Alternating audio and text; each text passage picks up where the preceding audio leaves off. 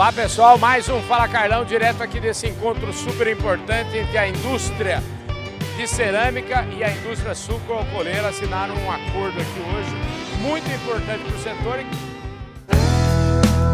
Podcast Fala Carlão.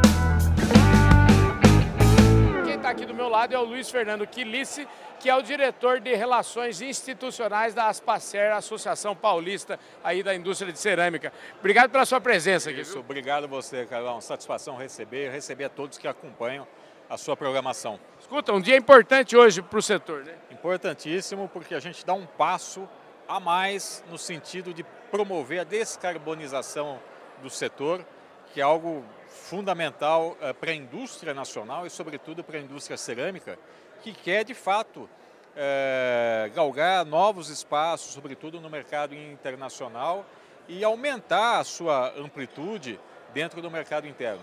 Escuta, a gente sabe que São Paulo me parece que é quase 70% do setor no Brasil. É, você representa essa indústria. Como é que, em que pé de igualdade essa indústria trabalha hoje com o resto do mundo?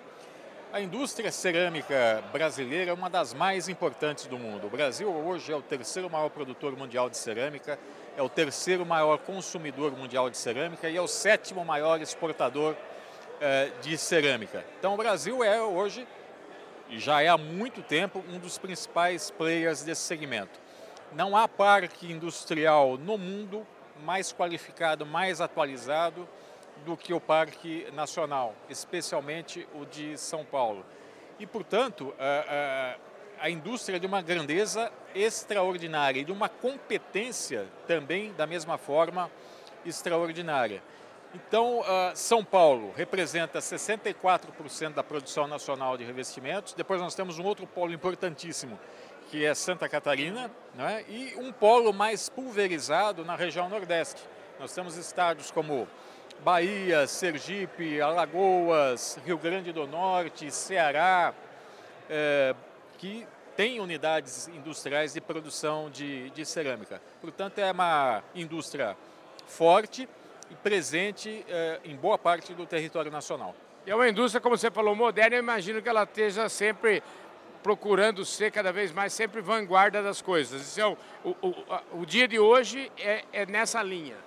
Exatamente nessa direção foi que há 23 anos o setor eh, de revestimentos cerâmicos eh, de São Paulo foi o setor que ancorou o início das operações do gasoduto Brasil-Bolívia. A primeira indústria brasileira a ser utilizada o gás natural vindo da Bolívia foi uma indústria cerâmica do polo de Santa Gertrudes.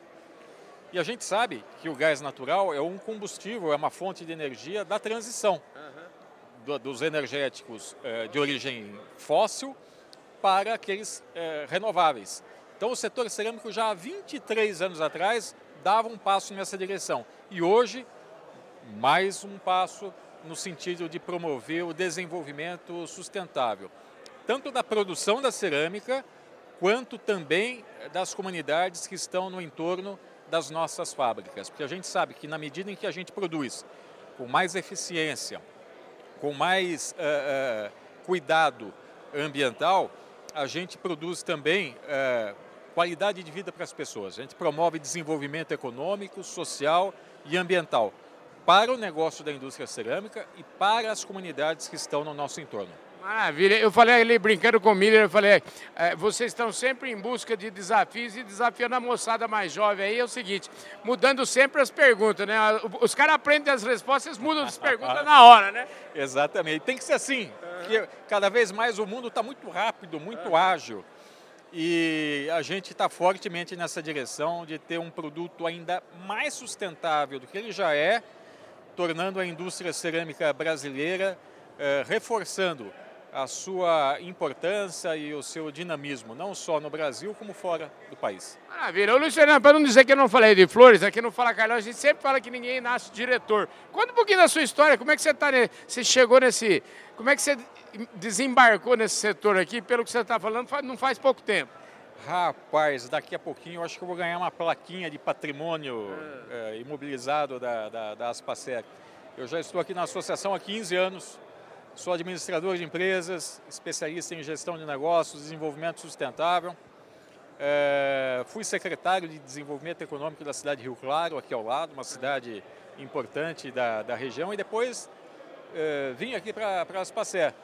E estou aqui há 15 anos, atuando na área de relações institucionais, e há 10 anos olhando muito de perto, acompanhando os movimentos e participando de todas as discussões em âmbito nacional é, sobre gás natural. Então, é, é, o que a gente vê aqui hoje, no dia de hoje, você está vendo no dia de hoje, quem está nos acompanhando também, uhum. é muito resultado de um trabalho de um coletivo muito grande de pessoas, pessoas que fazem, que integram a, as entidades que, repre, que representam o setor cerâmico, a Anfacé, a Spacé, uh, o Sindiceran, o Sincer, que é o sindicato patronal nosso aqui, uh, e também, sobretudo, dos empresários, dos ceramistas. Porque a gente faz o trabalho, mas quem chega e diz, olha, vai, siga em frente, pode ir, estamos acompanhando e juntos, é o industrial, é o ceramista. Então, o que está acontecendo isso também representa a visão do industrial ceramista do Brasil. Dentro da linha que eu estava te falando de mudando as perguntas, eu queria só para encerrar que você falasse o seguinte: esse desafio é um desafio grande, um desafio aí para é, mudar a matriz energética em 2030 em 50%. É, além desses, desse desafio que é gigante, quais são os outros grandes é, desafios dessa indústria é, que você enxerga aí pela frente? Olha, nós temos essa questão relativa à energia, que é o que nós estamos tratando aqui, que é fundamental, por quê? Se você pegar o que representa o custo do gás natural mais o custo da energia elétrica para a indústria cerâmica, nós vamos verificar que 50% de um metro quadrado de cerâmica é, é custo de energia. Entendi. Então a gente precisa atuar fortemente nessa, nessa área. Ao mesmo tempo, exportação é, um outro, é uma outra parte do trabalho que é, vem sendo cada vez mais qualificado. Nós temos as questões ligadas a, a, a área, uh, digamos assim, também ambiental, mas uh, do ponto de vista da infraestrutura das regiões onde nós estamos Entendi. sediados, localizados. Então, questão energia, questão ambiental, tributária e uma forte atuação na área de exportação, digamos assim, são, são os principais, as principais caixinhas de atuação e de trabalho sobre as quais a gente tem se debruçado ao longo do tempo. Maravilha. Luiz Fernando, obrigado pela sua presença. Obrigado você, um abraço a todos e venha nos visitar mais vezes. Com certeza. É isso aí, gente. Luiz Fernando Quilice, o diretor de Relações Institucionais aqui da Associação Paulista de Cerâmicas, falou neste Fala Carlão. Valeu, gente. Fui.